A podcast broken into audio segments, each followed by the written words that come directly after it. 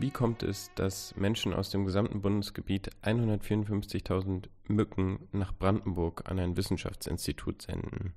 Was steckt hinter dem Begriff Bürgerinnenwissenschaft bzw. Citizen Science? Und welchen Einfluss hat Citizen Science auf die Wissenschaft generell? Das und mehr besprechen wir heute in unserem Querfeld ein Podcast. Viel Spaß!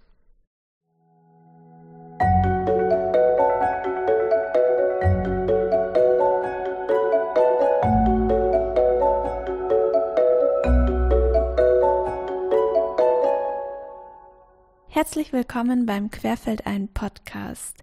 Wir sind Johann und Julia, zwei Stadtmenschen, die sich aber auch für die Landwirtschaft interessieren und alle Fragen, die damit im Zusammenhang stehen.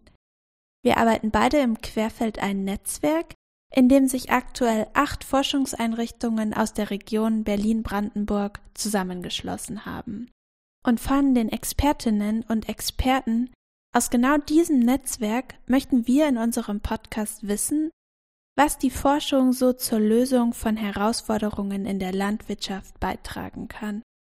Also zum Beispiel zu Fragen des Klimawandels, zum Artensterben, zu Fragen einer nachhaltigen Ernährung und zur Zukunft der Landwirtschaft so insgesamt.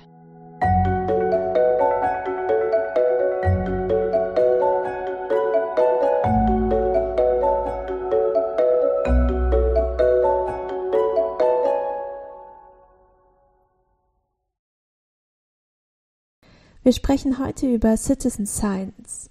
Und dafür haben wir uns zwei Expertinnen eingeladen, denen wir gleich Löcher in den Bauch fragen werden. Ähm, bevor wir es allerdings vergessen, wir nehmen den Podcast Corona-bedingt aktuell von zu Hause auf, sodass die Qualität vielleicht nicht immer ganz perfekt ist. So, das war jetzt aber genug Einleitung. Sprechen wir lieber über unsere Expertinnen.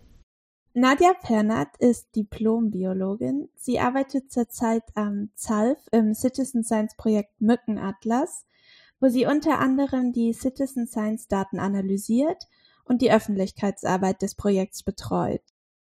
Manchmal trifft man sie auch in Berlin an, wenn sie sogenannte stadtökologische Untersuchungen an Stechmückenarten macht. Also zum Beispiel, wenn sie mit einem ganz speziellen Staubsauger, nennt man das auch, die Mücken einfängt Vielleicht will sie uns dazu ja später auch noch was sagen. Außerdem schreibt sie gerade ihre Doktorarbeit. Und wir freuen uns, dass wir Silke Vogt-Heuke gewinnen konnten. Sie ist Co-Leiterin der Citizen Science Abteilung am Museum für Naturkunde in Berlin und Projektkoordinatorin für die europäische Plattform für Citizen Science.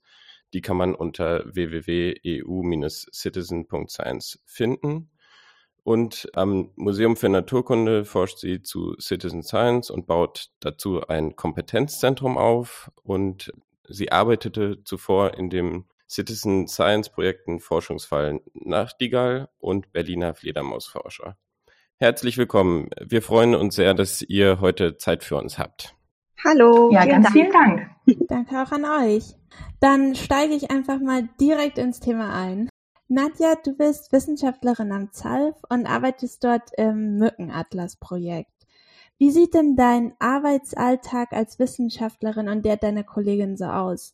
Wie entsteht vielleicht auch so ein Projekt erstmal und wie kommt ihr auch an die Finanzierung für eure Forschung?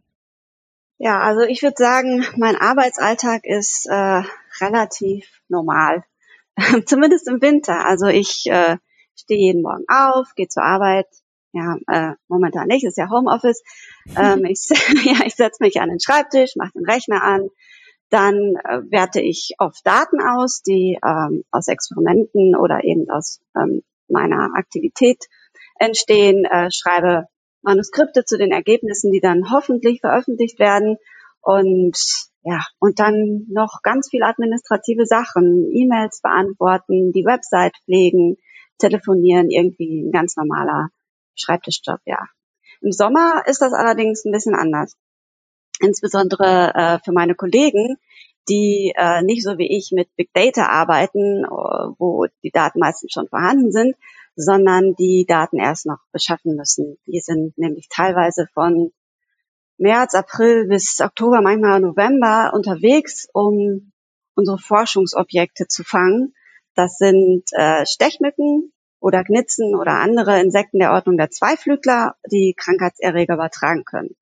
Und dann gehen wir ins Feld, äh, das nennt man so, das ist Feldarbeit, um mit Fallen oder mit anderen Methoden eben mit diesem Staubsauger, wie du gesagt hast, Julia, den nennt man im Fachjargon Aspirator, ähm, um äh, Stechmücken eben zu fangen und die Daten zu sammeln, die dann, äh, wenn man dann zwischendurch noch ein bisschen Luft hat oder eben im Winter auszuwerten. Und das hört sich jetzt ein bisschen anstrengend an. Ähm, das ist auch anstrengend und das kostet auch viel Zeit. Und natürlich sind wir viel zu wenig Personen, um das in ganz Deutschland zu machen. Es gibt natürlich noch andere Arbeitsgruppen, ähm, die sich damit beschäftigen. Aber wir suchen uns zum Beispiel für bundesweite Studien dann Standorte, die repräsentativ sind, um dann Schlüsse auf ganz Deutschland ziehen zu können. Oder wir beschränken uns auf bestimmte Landschaftsstrukturen, zum Beispiel Flussauen. Ja, und ich habe ja schon gerade gesagt, es kostet viel Zeit, es ist ganz schön anstrengend und das liegt auch ein bisschen daran, dass wir Wissenschaftler irgendwie immer unter Zeit- und Geldnot stehen, ähm, weil wir im öffentlichen Dienst arbeiten und die meisten von uns ja nicht in der Privatwirtschaft. Das heißt, das Geld kommt bei uns ähm, nicht direkt vom Arbeitgeber, sondern ganz oft aus sogenannten Drittmittelprojekten von Drittmittelgebern. Und diese Drittmittelgeber sind ähm, Institutionen, die die Forschung fördern, zum Beispiel die Deutsche Forschungsgemeinschaft oder Bundesministerien, ja. Ja, und diese Drittmittelprojekte sind eben zeitlich befristet und mit dem Geld und mit der personellen Ausstattung, die bewilligt worden sind. Man muss sich für das Geld auch bewerben und da so einen monatelangen Prozess durchlaufen. Ja, in der Zeit, die man dann gewinnt, da muss man die Forschung auch schaffen. Egal, was passiert eigentlich. Okay, das klingt für jemanden wie mich, der eigentlich nicht so viel, also ich bin keine Wissenschaftlerin, klingt das jetzt erstmal nach sehr viel administrativen Aufwand. Citizen Science ist da ja eigentlich was ganz anderes. Ähm, Silke, vielleicht kannst du da kurz einspringen als Expertin. Was genau bedeutet das denn eigentlich? Also was ist Citizen Science auch und wie verändert das vielleicht die Wissenschaft oder wo ist auch der Unterschied? Also Citizen Science, das bedeutet zunächst einmal, dass man miteinander forscht. Das heißt, dass die Gesellschaft, die Bürgerinnen und Bürger gemeinsam mit Wissenschaftlerinnen und Wissenschaftlern an Forschungsinstitutionen Forschungsfragen beantworten können. Und das Tolle an Citizen Science ist tatsächlich, dass neben ähm, super Daten und ähm, wir auch tatsächlich das Wissenschaftssystem weiterbringen können. Und die, die Idee, die dahinter steht, ist Demokratisierung der Wissenschaft. Und zwar, dass wir den Elfenbeinturm öffnen und Fragen, Ideen und Perspektiven aus der Gesellschaft einbringen in unsere wissenschaftliche Forschung. Und da bietet Citizen Science ein ganz, ganz großes Potenzial, um eben ein Treiber von der Änderung dieses Wissenschaftssystems zu sein, das, wie Nadja es gerade auch schon beschrieben hat, ähm, in ganz vielen unterschiedlichen Boxen eingepackt ist und dadurch Begrenzungen hat, die in dieser Drittmittellogik funktionieren. Und ähm, Citizen Science könnte dort eine Option sein, um tatsächlich Änderungen und neue Impulse auch in das Wissenschaftssystem zu bringen. Es ist super spannend. Wenn man das, wenn man jetzt so ein Projekt leitet, Nadja, was, was würdest du denn sagen, was, was sind Vorteile und Nachteile bei euch in so einem Citizen Science Projekt? Naja, ich leite nicht das Projekt, aber ich, ich bin natürlich an vorderster Front äh, dabei und ähm, also für uns, für dieses Projekt Mückenatlas, zu dem ich ja gleich auch noch was sagen kann, ähm, wir ähm, profitieren von einem Vorteil, von dem ganz viele Citizen Science Projekte ähm, profitieren, nämlich von, wie Silke auch gerade schon gesagt hat, von, von den vielen Händen, die mitmachen. Das ist so für, für Projekte, die mit großen Skalen arbeiten, das heißt über, über lange Zeiträume oder über einen großen geografischen Raum oder mit sehr vielen Beobachtungen, ähm, bedeutet das, dass äh, die Arbeit sehr erleichtert wird, beziehungsweise Ziele überhaupt erst realisiert werden können. Ähm, als Beispiel äh, hat bestimmt der ein oder andere schon mal gehört, gibt es dieses Online-Projekt Galaxy Zoo, äh, wo Tausende von Bildern aus dem Weltraum von Teleskopen analysiert werden müssen. Und da helfen Bürgerinnen und Bürger aus, um die Galaxien auf diesen Fotos zu klassifizieren. Das könnten die Wissenschaftler in ihren Lebzeiten überhaupt nicht schaffen und der Computer kann das leider auch noch nicht. Ähm, also das ist ein, es ist ein wahnsinniger Vorteil, dass man eben Sachen machen kann, die, die man ja zu zweit oder zu dritt in Arbeitsgruppe überhaupt gar nicht schaffen könnte. Es gibt auch so ein Projekt, wo man so alte D Bücher ja. oder so sozusagen online abtippt. Ja, ich glaube, äh, Sicke, korrigier mich, wenn das nicht stimmt, aber ich glaube, das sind alte Wetterberichte von, von Seeleuten, oder? Ja, es kann auch sein. Also ich habe da letztens irgendwas drüber gelesen. Da gibt es äh, tatsächlich eine ganze Anzahl von Projekten, die das machen. Also das sind ähm, sogenannte Transkriptionswerkstätten. Das in ja, ich sage jetzt mal, historischen Citizen Science Forschung ganz üblich. Und was da ganz oft gemacht wird, sind, dass die alten Etiketten, in die in Sütterlin geschrieben sind, also in, was sagt man da, altdeutsche Schrift, ähm, dass die transkribiert werden von ähm, Expertinnen und Experten, sage ich jetzt mal, die das können, also oftmals oder dort eine Leidenschaft für haben, äh, die ganz normale Bürgerinnen und Bürger sind, also nicht Wissenschaftler, die sich aber genau für dieses Thema ähm, begeistern können und die dann Etiketten in wissenschaftlichen Sammlungen transkribieren und dann äh, mit unserer lateinischen Schrift ähm, ja äh, für uns lesbar machen. Ähm, ich finde das total abgefahren. Ich kannte Citizen Science bis vor kurzem noch nicht so wirklich. Ich habe was über andere Projekte gelesen, die sich so ein bisschen damit auseinandersetzen. Äh, vielleicht habt ihr beide davon schon gehört. Das ist aber ein anderer Ansatz. Ähm, Forensic Architecture und Bellingcat heißen die, die Kriminalfälle ähm, sich anschauen und dann mit Hilfe von einer Community ähm, Kriminalfälle auswerten und versuchen, die zu lösen, die teilweise noch nicht aufgelöst sind. Und dann habe ich gerade so überlegt, das ist eine relativ neue Entwicklung. Ähm, wie ist das denn bei Citizen Science? Wie ist, wie ist da so die Entwicklung und ist das auch eine relativ neue Erscheinung oder gibt es das schon relativ lange?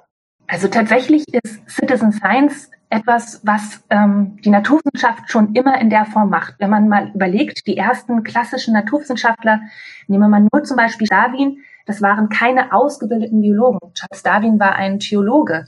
Aber die Grundvoraussetzungen, die damals die großen Naturentdecker hatten, waren, dass sie die Neugier mit sich brachten, Fragen zu stellen und ähm, mit einer wissenschaftlichen Methodik, also dem systematischen Stellen von Fragen und systematischer Methodik, diese Fragen zu beantworten. Das heißt, dass vor allen Dingen in den Naturwissenschaften Citizen Science als Forschungsansatz ähm, schon ganz, ganz lange traditionell angesetzt wird und tatsächlich die ersten großen Vogelzählungen in den USA, der sogenannte Christmas Count, Zählung ähm, an, um die Weihnachtstage herum bereits zu Beginn ähm, des 19. Jahrhunderts ähm, ganz groß angelegt mit ganz vielen Bürgerinnen und Bürgern umgesetzt wurden. Das heißt, Citizen Science ist kein neuer Ansatz, sondern wurde unter einem anderen Namen schon sehr, sehr lange praktiziert. Und ähm, nur der Begriff Citizen Science oder auch, wie man in den USA inzwischen sagt, Community Science oder Community Research erlebt einen ganz neuen Ausschwung. Und vor allen Dingen auch getrieben, wie viel Potenzial und äh, wie viel Innovationspotenzial Citizen Science steckt. Also es ist eher keine neue Entwicklung. Ich dachte, vielleicht läuft es auch so ein bisschen einher mit dem Internet, dass äh, das Internet sowas nochmal oder dann ganz neue Kombinationen geschaffen hat. Ähm, du hast es gerade angesprochen, wenn man Citizen Science übersetzt, heißt das Bürgerinnenwissenschaft. Aber offizielle Wissenschaftler sind doch auch Bürgerinnen. Brauchen wir einen anderen Begriff als Citizen Science? Einen, der nicht ausschließt, sondern inkludiert? Also ich glaube, ähm, tatsächlich sind Begrifflichkeiten ja etwas, ähm, wo ich denke, wir immer sensibler und ähm, immer bedachter herangehen. Und ich glaube, da sind ähm, die USA uns ziemlich weit voraus, äh, die wahrscheinlich aufgrund ihrer Geschichte viel ähm, ja, sensibler umgehen mit Worten, die vor allen Dingen vielleicht eine politische Behaftung haben. Und ähm, in den USA beispielsweise gibt es ganz viele Institutionen, die inzwischen den Begriff Citizen Science nicht mehr verwenden, weil eben die politische Prägung von Bürgerinnen und Bürgern da drin steckt. Und in den USA dieses Thema, wer hat einen Pass, illegale Einwanderung, ähm, viel mehr politisch behaftet ist. Ich glaube, da stecken wir in Europa noch an den Kinderfüßen. Ähm, dort wird Citizen Science immer noch ähm, ja, ganz klassisch angewendet. Und es gibt auch noch keine, ich sage jetzt mal, wie sagt man, politische Diskussion darüber, ähm, ob wir mit den Begrifflichkeiten anders umgehen sollten. Also im Deutschen wird er ja auch übersetzt als Bürgerwissenschaft oder Bürgerforschung. was ja auch äh, per se kein gegenderter Begriff ist, also ähm, der Bürger forscht nur und nicht die Bürgerin. Ähm, sollte man da Bürgerinnenforschung zum Beispiel sagen. Da, also diese Debatte gibt es in der Form ähm, noch nicht in Europa. Ähm, ich denke aber, ähm, wir sollten da ganz offen bleiben und ähm, diesen Diskurs eventuell auch nach Europa aufnehmen und ähm, bin da auch ziemlich sicher, dass in der Zukunft ähm, vielleicht auch noch andere Begrifflichkeiten verwendet werden für den Begriff Citizen Science auch in Deutschland. Ich finde, das klingt bisher eigentlich alles rein positiv. also ich frage mich gerade, und da wollte Nadja vielleicht vorhin noch weitermachen, es gibt bestimmt auch Nachteile von Citizen Science, oder? Ja, also einer, ich würde jetzt nicht sagen, dass es ein großer Nachteil ist, aber also ein richtiger Nachteil, aber es ist auf jeden Fall ein großes Thema, ist, dass viele das sich so einfach vorstellen. Ach, wir machen jetzt mal ein Citizen Science Projekt und dann kommen die Bürger und die machen alle mit und das wird alles ganz toll und, ähm, und alle freuen sich. Da, da darf man sich nicht vertun. Also um ein gut funktionierendes und erfolgreiches, für alle Seiten zufriedenstellendes Projekt aufzuziehen, das kostet unheimlich viel viel äh, Zeit und viel Aufwand und auch Geld. Also es ist nicht so kosteneffizient in vielen Fällen, wie sich das, ja, wie sich das viele Menschen wünschen. Also man braucht eine gute Organisation, gute Kommunikation, man braucht Werbung für das Projekt. Die Leute, die machen ja mit, die sind motiviert und, und geben ja auch etwas und die müssen ja auch was zurückbekommen. Also man muss sie auch betreuen und äh, darf das Projekt dann nicht fallen lassen, wenn dann, um hier wieder auf die die Drittmittelprojekte zurückzukommen. ähm, äh, wenn das Projekt zu Ende ist, dann können die ja nicht alle einfach irgendwie fallen gelassen werden. Die waren ja auch teilweise mit Herzblut dabei. Und ähm, ein anderes Thema ist, und deswegen hat das auch, also die Publikation auch über Citizen Science so derart zugenommen, sind die Daten, die dabei entstehen. Also viele Citizen Science Projekte sind ja auf, auf Datensammlungen oder auf äh, Produktion von Ergebnissen konzentriert, die dann auch publiziert werden sollen.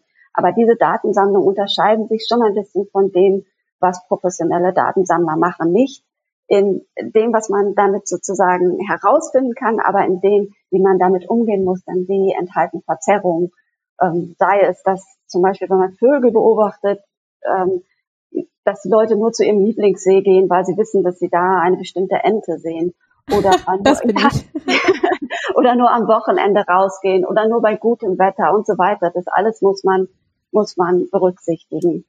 Und die Bürger können natürlich nicht überall mitmachen. Ne? Also wenn meine Oma jetzt Lust auf Atomphysik hat, dann kann ich dir aber keinen Teilchenbeschleuniger im Garten bauen. Also das sind so, das, ja, das sind einfach dann so Grenzen und da, das finde ich dann, dann auch schwierig, weil man lädt die Leute ein, macht mit bei Wissenschaft, aber dann sind halt trotzdem Sachen ähm, schwierig und kaum zu umsetzen. Ja. Das ist dann natürlich ein Nachteil, den, den man auch diskutieren. Und du sprichst es gerade an, was motiviert denn dann Leute zum Beispiel bei so etwas wie dem Mückenatlas mitzumachen? Ja, also da gibt es äh, mittlerweile auch sehr, sehr viele Studien, ähm, die sich damit beschäftigen, warum die Leute teilnehmen. Und beim Mückenatlas erheben wir diese Daten gerade. Wir machen eine Umfrage, aber bei anderen Projekten ist das schon passiert. Und man kann das auch so ein bisschen auf die jeweiligen Citizen Science Projekte äh, beziehen, denn zum Beispiel bei Online-Projekten wie dieses Galaxy Zoo Beispiel, was ich gerade gebracht habe, da nehmen die Leute gern teil, wenn sie das Gefühl haben, dass sie Talent dafür haben. Na, wer macht das nicht? Und äh, die haben da Spaß dran, wenn dann noch ein Gaming-Faktor dazu kommt, zum Beispiel, dass sie äh, ein Schwierigkeitslevel erreichen, dann ähm, dann läuft das ganz gut. Ja, dann machen sie gerne mit, auch wenn sie Teil einer Community sein. Dann können sie sich in Foren austauschen und ähm, und äh, auch, auch Dinge besprechen. Ja. Ähm, bei Bottom-up-Projekten, also das heißt viele Projekte, die von Bürgern initiiert werden oder auch die sich mit gesundheitlichen Themen beschäftigen, ist es meist so, dass die Leute, die mitmachen, einen Missstand, der vorliegt, ähm, ansprechen wollen und beheben wollen.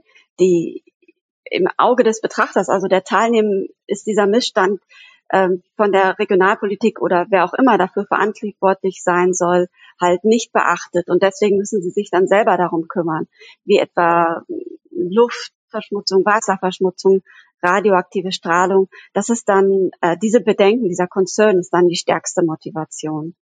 Und in Projekten, die Daten sammeln äh, zu Biodiversität, Vögel und so weiter, Tiere, Pflanzen zählen, ist meist so, dass die Leute motiviert sind, weil es ihren eigenen Wertvorstellungen entspricht. Also Schutz der Umwelt, Beitrag zur Forschung oder auch um sich persönlich weiterzuentwickeln, also was dazu zu lernen. Ja. Und manchmal auch ein Pluspunkt im Lebenslauf. Das ist aber eher selten, ja. Du hast es gerade erwähnt, also es gibt die einen, die zu was äh, beitragen möchten und dann aber noch die, so ein Bottom-up-Projekt. Hättest du ein Beispiel? Also es gibt zum Beispiel als Bottom-up-Projekt ähm, ein Projekt zur Luftverschmutzung in London, wo Menschen äh, so kleine Sensoren aufhängen an äh, Lampen, äh, an Straßenlampen oder auf ihrem Balkon, um eben nachzuweisen, dass die Luftverschmutzung in ihren Straßen besonders groß sind, äh, weil die Kinder Asthma haben oder ähnliches. Es gibt auch, ich weiß nicht, ob man sich daran erinnert, ähm, diese Flint Water Crisis, das war auch durch Citizen Science ähm, teilweise aufgedeckt worden, die Wasserverschmutzung dort. Äh, es gibt äh, andere Projekte mit der Biodiversität, ähm, zum Beispiel auch beim Mückenatlas. Also erste Erkenntnisse zeigen, dass die Leute da mitmachen, weil sie gerne zur Forschung beitragen wollen. Das schreiben sie uns auch konkret in unserer Umfrage, ja. Das heißt, Bottom-up-Projekte sind solche, wo es, also wo keine Forschungseinrichtung das Projekt startet, sondern wo die Bürger das von sich aus starten. Ja, genau. Oder Grassroot wird das auch manchmal bezeichnet, ja. Ah, okay. Bekommt ihr eigentlich auch mit, dass aus der Wissenschaft so eine Kritik kommt, dass vielleicht, oder vielleicht auch aus der Gesellschaft, dass solche Projekte vielleicht auch gar nicht bei allen gut ankommen? Ja, äh, das kriegen wir mit. Ich weiß nicht, ob Silke da auch gleich was zu sagen möchte noch. Also ich kenne den Kritikpunkt, dass, dass die Bürger ausgenutzt werden und Jobs machen, die eigentlich jemand anders machen sollte, ähm, wofür diese Leute dann auch bezahlt werden. Also das bezieht sich zum Beispiel darauf, dass äh, Bürger kostenlos eine Arbeit übernehmen, für die eigentlich eine Behörde verantwortlich wäre, die das aber irgendwie aus finanziellen oder personellen Mitteln gar nicht leisten kann. Und dieses Ausnutzen geht auch weiter als Kritik an die Wissenschaft, die die Bürger zu Datensammlern äh, degradieren. Und ähm, ja, und dann gibt's halt keine Doktoranden mehr, die kosten ja auch was. Die Bürger sammeln die Daten und dieses Ziel der Demokratisierung der Wissenschaft ist eben einfach nur vorgeschoben. Silke, willst du da noch was ergänzen? Was hast du da für Erfahrungen gemacht? Ich habe ähm, ganz ähnliche Erfahrungen wie Nadja. Also tatsächlich der erste Punkt, ähm, das Ausnutzen und dass Leute ehrenamtlich in Projekten mitarbeiten, ähm, wo es tatsächlich eine behördliche Verpflichtung gibt oder Deutschland zum Beispiel ähm, die Verpflichtung eingegeben, gegangenes Daten zu sammeln. Und ein ganz prominentes Beispiel ist da beispielsweise das Vogelschutzmonitoring was ähm, europaweit komplett ähm, über ehrenamtliche Strukturen getragen wird. Ähm, die Daten müssen gesammelt werden.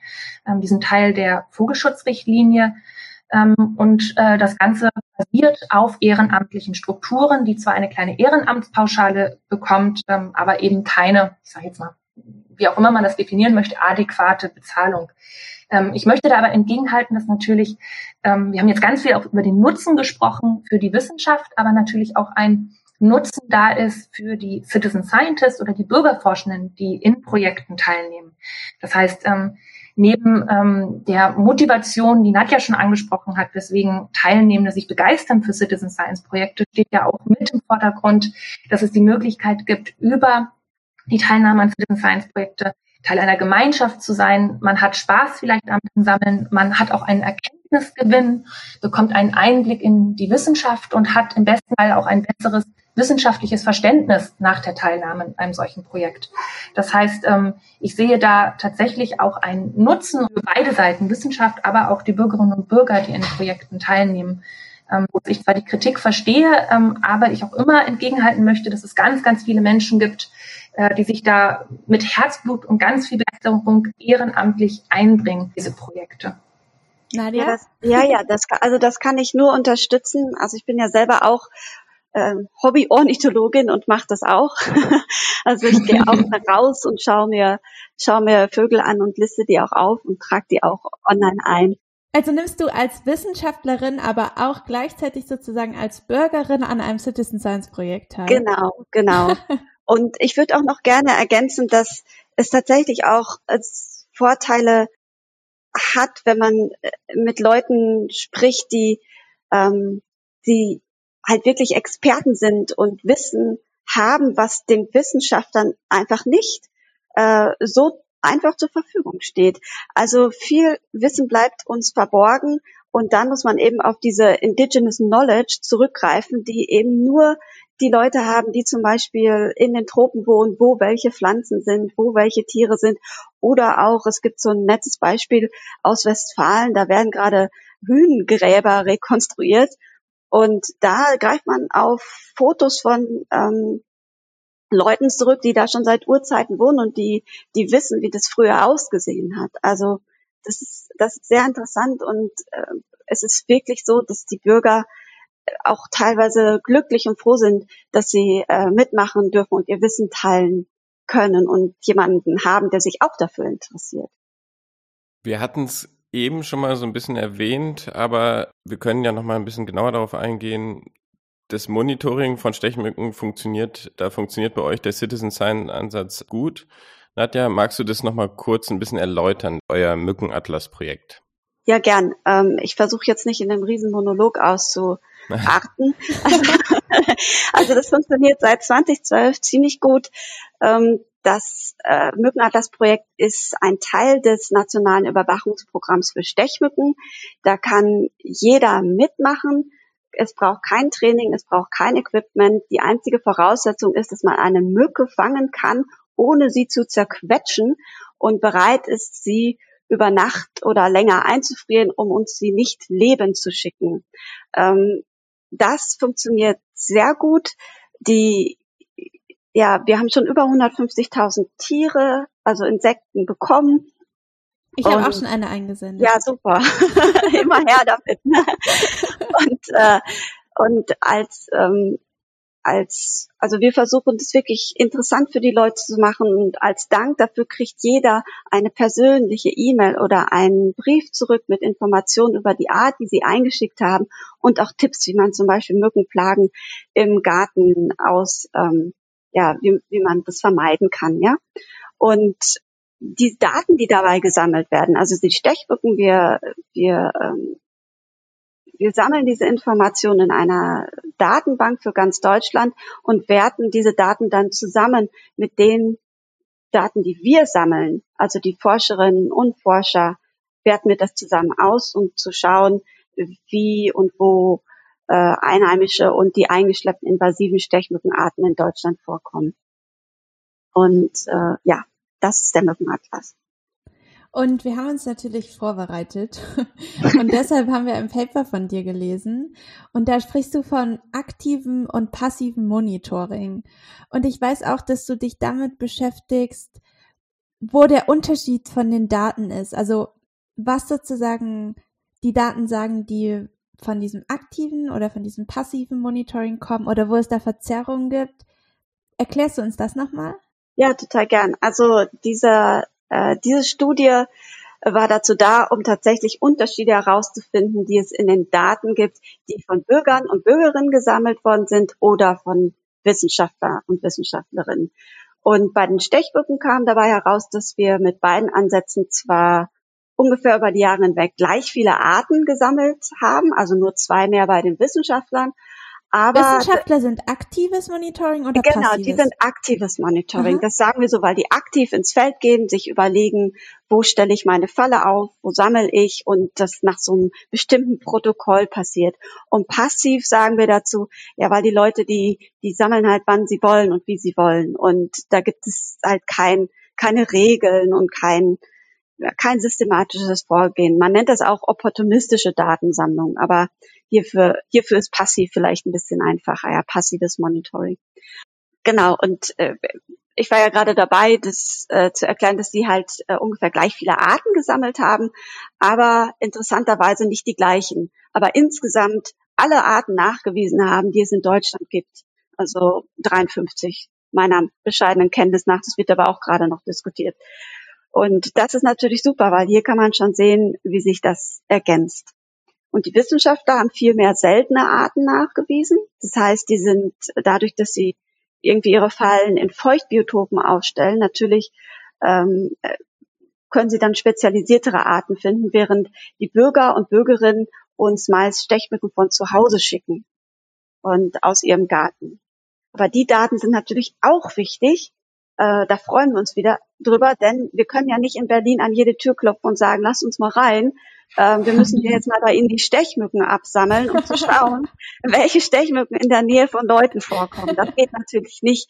Deswegen sind wir umso dankbarer, diese Daten zu haben, weil wir dadurch natürlich auch modellieren könnten, wie sich ein äh, von Stechmücken übertragener Virus in besiedelten Gebieten ausbreiten würde.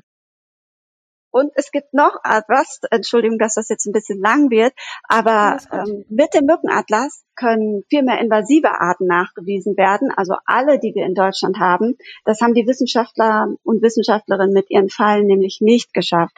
Und äh, auch die Erstnachweise von Tigermücke oder Buschmücke ähm, in den meisten Bundesländern wurden zuerst über den Mückenatlas gemacht und nicht ähm, durch die Wissenschaft.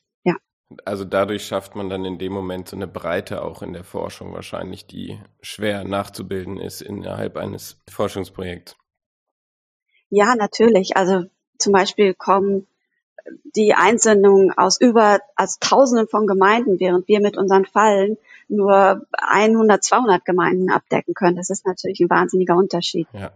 Silke, du hast ja auch ähm, in zwei Citizen Science Projekten gearbeitet, Forschungsfall Nachtigall und Berliner Fledermausforscher. Habt ihr da auch ähm, Unterschiede in den Daten, also wahrscheinlich habt ihr Unterschiede in den Daten festgestellt, aber kannst du uns da vielleicht auch noch ein Beispiel geben?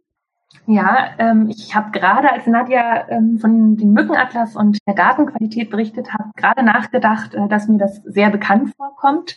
Ähm, und tatsächlich haben wir im Forschungsfall Nachtigall uns angeschaut, inwiefern die Daten, die wir damals mit Hilfe einer App, der Naturblick-App, die im Museum für Naturkunde entwickelt wurde, gesammelt haben, übereinstimmt und ähnliche Ergebnisse bringt wie Daten, die mit anderen, ja, ich sag mal, Methoden oder anderen Ansätzen gesammelt wurden.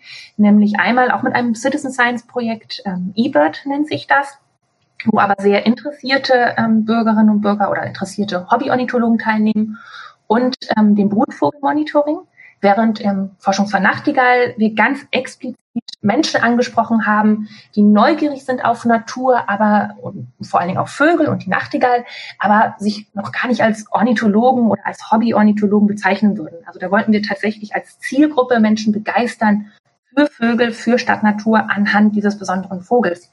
Und tatsächlich haben die Daten im Forschungsfall Nachtigall gezeigt, die das Problem haben, was Nadja auch beschrieben hat, ähm, dass im Atlas äh, die äh, Mücke äh, im Haus gesammelt wurde. Und bei uns wurden ganz oft die Nachtigallen vor der Haustür aufgenommen, so dass die Daten im Forschungsfall Nachtigall für Berlin beispielsweise gezeigt hätten, dass die Nachtigallen alle ähm, in der Stadt vorkommen, an jeder Hausecke sitzen, wo sie tatsächlich auch sitzen, aber sie sitzen vor allen Dingen auch in den ähm, grünen äh, grünen Rändern Berlins ähm, und äh, in all den Randbezirken, wo so viele Bürgerinnen und Bürger dann eben doch nicht hinkommen. Und hätten wir nur diese Daten genommen, ähm, dann hätten wir verzerrte Daten gekriegt, das, was Nadja vorhin schon angesprochen hat.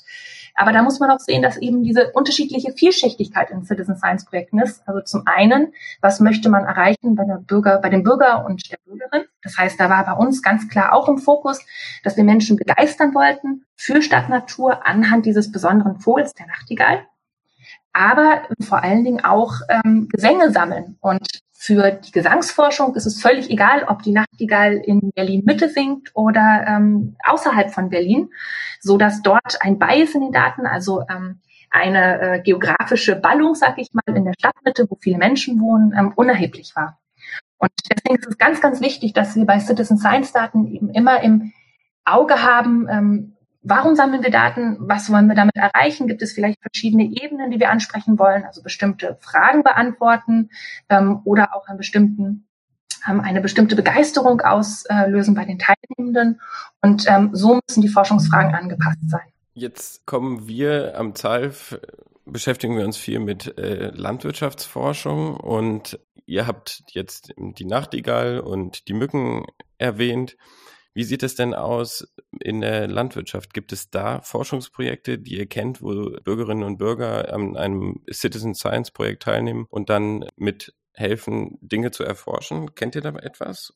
Also erstmal muss man ja sagen, dass auch, also Vicky hatte das ja schon so ein bisschen angesprochen, da gibt es auch wieder diese Diskussion um, um den Begriff Citizen Science, weil in der Agrarforschung arbeiten schon wirklich seit Jahrhunderten Landwirte mit Forschern, mit Universitäten und so weiter zusammen, die testen neue Technologien, Zuchtstrategien etc. Äh, zusammen mit den Forscherinnen und Forschern und fragen dann auch Technologien oder irgendetwas nach. Ja. Also ähm, Landwirte sind äh, wirklich sehr, sehr engagierte Citizen Scientists, weil es geht natürlich auch um deren berufliche äh, Zukunft und Performance. Aber ähm, heute, ich glaube, am Salz gibt es ein, eine, wurde eine App entwickelt, Plantix heißt die, um zum Beispiel Schädlinge äh, zu erkennen. Also Landwirte können diese, diese App benutzen, um Schädlinge zu erkennen, aber auch Urban Gardening, ähm, Leute, die, die halt zu Hause auf ihren Dachterrassen äh, Kartoffeln ziehen oder ähnliches, ähm, und können sich dann auch in der Community und zur Not dann auch mit äh, Forschern austauschen, wenn sie etwas entdeckt haben, was äh, ihnen und der, der Community unbekannt ist. Das heißt, auch wenn man das vielleicht nicht jedes Mal als Citizen Science Projekt bezeichnet, ist eigentlich in der Landwirtschaftsforschung viel davon vorhanden. Was mich nochmal interessiert, wenn ihr diese Citizen Science Projekte durchgeführt habt, Habt ihr gemerkt, dass die Teilnahme von den Leuten vielleicht auch davon abhängt, ob die Medien gerade über ein für euch relevantes Thema berichten? Zum Beispiel bei Mücken kann ich mir vorstellen, wenn es wieder irgend, ach, irgend klingt jetzt fies, aber wenn es einen äh, Ausbruch einer Krankheit gab, beispielsweise die von Stechmücken übertragen wurde, haben dann vielleicht mehr Leute Mücken eingesendet?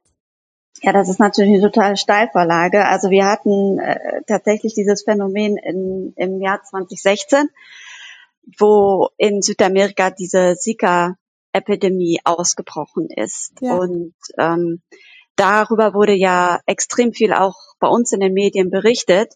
Und wie es der Zufall so will, wenn über Stechmücken berichtet wird, wird auch immer über den Mückenatlas oder sehr, sehr oft über den Mückenatlas gesprochen. Und wir denken einfach, dass die Leute extrem besorgt waren, das gesehen haben und uns deswegen sehr viel mehr Stechmücken zugeschickt haben als in den Jahren davor. Sie haben das auch teilweise in ihren E-Mails geschrieben oder auf diesem Einsendeformular äh, verzeichnet. Da stand dann Angst vor Zika. Ich glaube, diese Mücke kommt aus Südamerika und so weiter. Also, und diese Bedenken nehmen wir natürlich ernst, weil an wen sollen sie sich denn sonst wenden? Ja, niemand, also Stechmücken zu bestimmen ist sehr, sehr schwierig. Und die sind natürlich froh, dass sie da eine, ja, eine, eine Autorität haben, die sich mit Stechmücken ja. einfach auskennt und ihnen auch antwortet. Ja.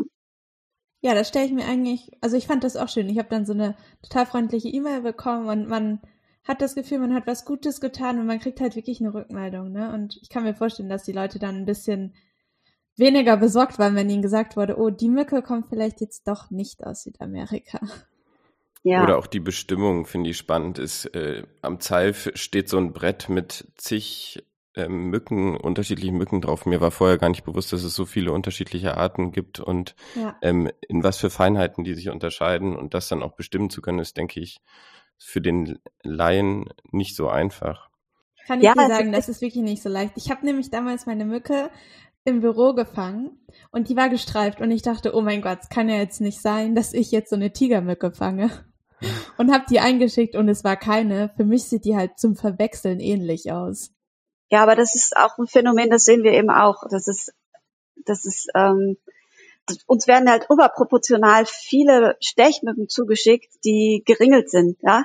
Also zum Beispiel die Ringelschnake oder ähm, die Waldmücke Aedes geniculatus, die, die sehen also im Auge des Laien vielleicht ein bisschen so aus wie das, was sie im Fernsehen oder in den Zeitungen sehen, wie eine asiatische Tigermücke oder eine asiatische Buschmücke aussehen. Und äh, wir gehen einfach davon aus, dass die Leute gezielt ähm, uns diese Stechmücken zuschicken, weil sie denken, dass das eine invasive Art ist. Äh, meistens ist das nicht der Fall, aber in einigen Fällen ja doch und deswegen funktioniert der Mückenatlas eben auch so gut bei der Detektion der invasiven Arten. Wir haben Projekte besprochen.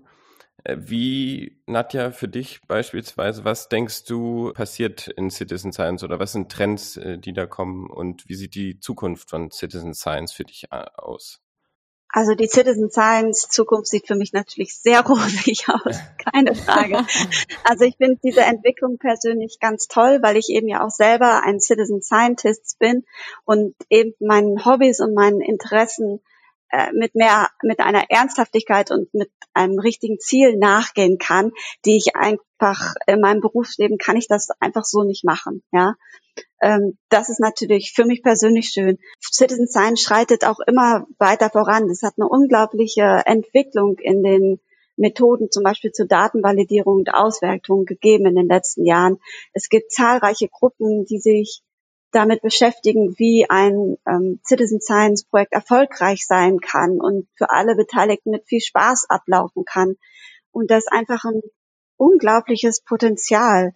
Auf der ganzen Welt leben Menschen, also und die müssen eigentlich alle nur nach draußen gehen oder in ihre Wohnung gucken oder ihr Wissen teilen, wie auch immer im Internet aktiv werden. Und da ist einfach eine Ressource, die da ist, nicht nur hier bei uns, sondern auf allen Kontinenten und in allen Ländern. Und diese Ressource ist noch lange nicht ausgenutzt. Also dieses Potenzial ist noch lange nicht gehoben. Meiner ja. bescheidenen Meinung nach, ja. Das, von dem, was ich jetzt gelernt habe, kann ich mir das auch sehr, sehr gut vorstellen. Und Silke, du arbeitest ja gerade an einem Kompetenzzentrum Citizen Science. Wie siehst du denn die Zukunft von Citizen Science?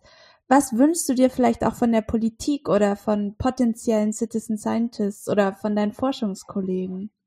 Ja, ähm, Politik ist ein ganz gutes Stichwort, denn ähm, Nadja hat das schon gesagt, also das Potenzial ist riesig. Äh, wir haben ähm, so viele Menschen, äh, die sich begeistern für Wissenschaft, für wissenschaftliche Themen, äh, Natur, Umwelt, soziale Fragen. Das ist ein ganz, ganz großer Schatz, der behoben werden müsste und sollte.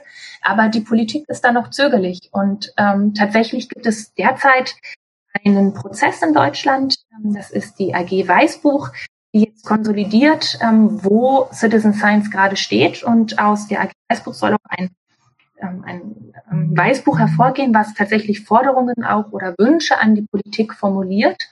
Und ähm, wir sehen da ganz unterschiedliche Handlungsfelder, die dazu beitragen könnten, dass Citizen Science vor allen Dingen auch strukturell besser verankert wird.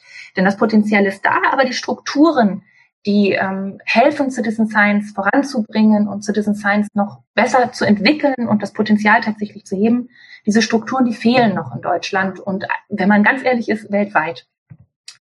Ähm, da sind zum einen, ähm, wenn wir jetzt den Zirkelschluss nochmal wieder zurückkriegen ähm, zum Anfang, zu dem, was Nadja gesagt hat, Finanzierungslücken. Das heißt, es gibt bis jetzt noch ganz wenige Förderrichtlinien, die tatsächlich Citizen Science fördern. Ähm, in Deutschland gibt es jetzt erst zwei Förderrichtlinien des BMBFs, des Bundesministeriums für Bildung und Forschung, die Citizen Science gefördert haben. Das ist viel zu wenig, um Citizen Science tatsächlich in voller, in die volle Breite zu bringen und ähm, dorthin zu tragen, wo es tatsächlich eine Änderung bewirken könnte und helfen könnte, Fragen zu beantworten. Und ähm, das andere ganz große Potenzial, was wir tatsächlich auch sehen, ist im Bildungsbereich. Ähm, denn dort ist Citizen Science noch völlig unterentwickelt.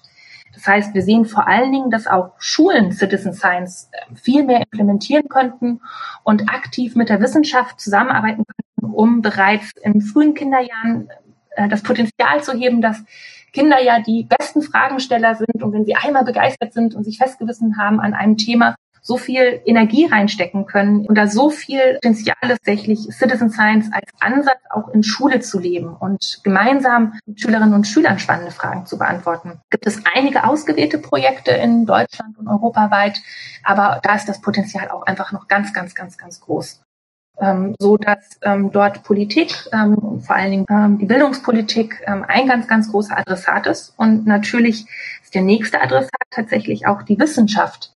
Denn Citizen Science ähm, ist, wenn man ganz, ganz genau hinguckt mit einer Lupe, immer noch eine kleine Community. Und Nadja und ich haben jetzt so begeistert geschildert, wie viel Potenzial in Citizen Science steckt, aber ähm, das Potenzial wird auch in der Wissenschaft noch nicht vollends gehoben und ausgenutzt, ähm, so wir da ähm, noch mehr Überzeugungsarbeit als begeisterte Citizen Scientists und ForscherInnen, die mit Citizen Science arbeiten, leisten müssen und Citizen Science noch in viel mehr Disziplinen reintragen müssen, vielleicht nicht in die Quantenforschung. Ähm, haben wir schon diskutiert, dass es das sicherlich das Bild. Ja, ich habe noch das ähm, Bild von der Oma mit dem. Genau. mit dem ähm, aber es könnten noch, ähm, könnten noch viel, viel mehr ähm, WissenschaftlerInnen an ganz vielen Institutionen ähm, mit Citizen Scientists zusammenarbeiten und Citizen Science, als Ansatz in ihrer Forschung mit einfließen lassen.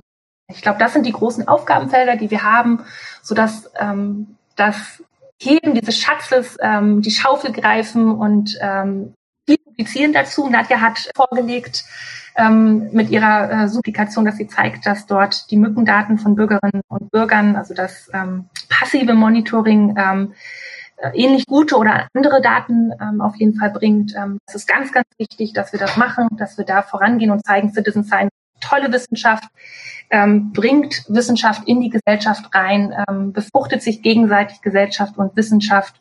Und da haben wir also ähm, neben all der Begeisterung auch noch einige Aufgaben vor uns, um Citizen Science tatsächlich ähm, das ganze Potenzial auszunutzen. Finde ich ganz schön, dass du so erwähnst, ähm, von wegen Sch äh, Schülerinnen und Schüler ähm, und äh, das Potenzial, was es da gibt. Wenn ich mich so zurückerinnere, die Momente in der Schule, wo wir rausgegangen sind und Sachen erforschen sollten, das sind so in meiner Erinnerung äh, die spannendsten Dinge, die, die man so gemacht hat, weil man halt mhm. auch Sachen, also wirklich mal in der Praxis und nicht frontal gelernt hat. Und dann, man hat auch immer, äh, finde ich, direkt so ein, so ein, ja, so ein Gefühl, dass man da auch was, was Bedeutendes schaffen kann. Ähm, ja, schöner Gedanke. Und das sind auch die Sachen, die halt auch wirklich in Erinnerung bleiben, ne? Genau, das ist genau, das ist, das ist ganz, ganz, ganz genau das, was tatsächlich auch ähm, die ersten Publikationen darüber zeigen. Diese Selbstwirksamkeit, die Schülerinnen und Schüler erleben, ähm, das Wissen, das verankern.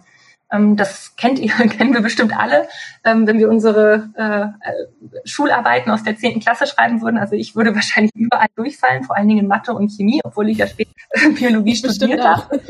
Ähm, weil das einfach, ja, das weiß die Lernforschung ja. Ne? Das äh, Wissen muss irgendwo verankert sein und das eigene Erleben, das hilft tatsächlich auch, dass Wissen besser verankert wird und auch die Motivation, sich mit ähm, Inhalten weitergeben, die ist viel größer, wenn ich diese Selbstwirksamkeit und, ähm, und auch, was du gesagt hast, Johann, äh, die, diese Bedeutsamkeit von Erkenntnissen ähm, mitbekommen habe. Und in der Schule, wenn ich im Chemieunterricht versuche, nachkoche und weiß, die werden seit 60 Jahren so im Chemieunterricht gemacht, äh, das ruft ähm, bestimmt auch bei den motiviertesten Schülern sehr wenig Interesse aus. Aber wenn man weiß, dass man vielleicht helfen kann, die Wissenschaft weiterzubringen und eigen, also vielleicht sogar eigene Fragen beantworten kann. Das hat einen viel, viel größeren Effekt und einen viel größeren ähm, Effekt vor allen Dingen auf diese nachhaltige intrinsische Motivation, die wir ja eigentlich alle ähm, bei SchülerInnen wecken wollen.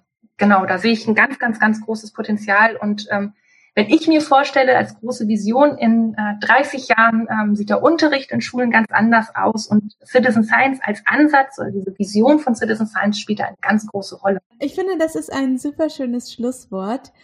Und damit denke ich, würden wir heute die Episode beenden. Ich werd, wir werden auf jeden Fall das Mückenatlas-Projekt und die europäische Plattform für Citizen Science verlinken, für alle, die noch mehr wissen wollen und vielleicht auch an einem Projekt gleich teilnehmen wollen. Und ich bedanke mich ganz, ganz herzlich bei euch beiden, Silke und Nadja. Es hat sehr viel Spaß gemacht. Vielen Dank. Dankeschön. Sehr gerne. Ganz vielen Dank an euch.